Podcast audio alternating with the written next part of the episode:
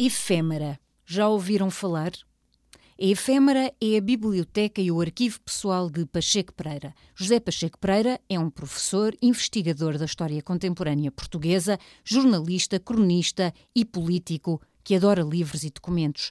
A Efêmera tem como objetivo divulgar revistas, jornais, cartazes, postais, autocolantes, fotografias e muitos objetos.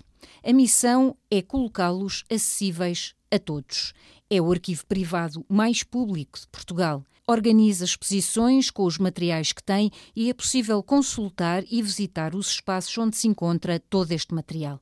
É um contributo enorme para o estudo da história em Portugal. Gostam de história? Então peçam ajuda a um adulto para ver a página de internet ou, quem sabe, um dia ver uma exposição ou visitar o espaço de efêmera.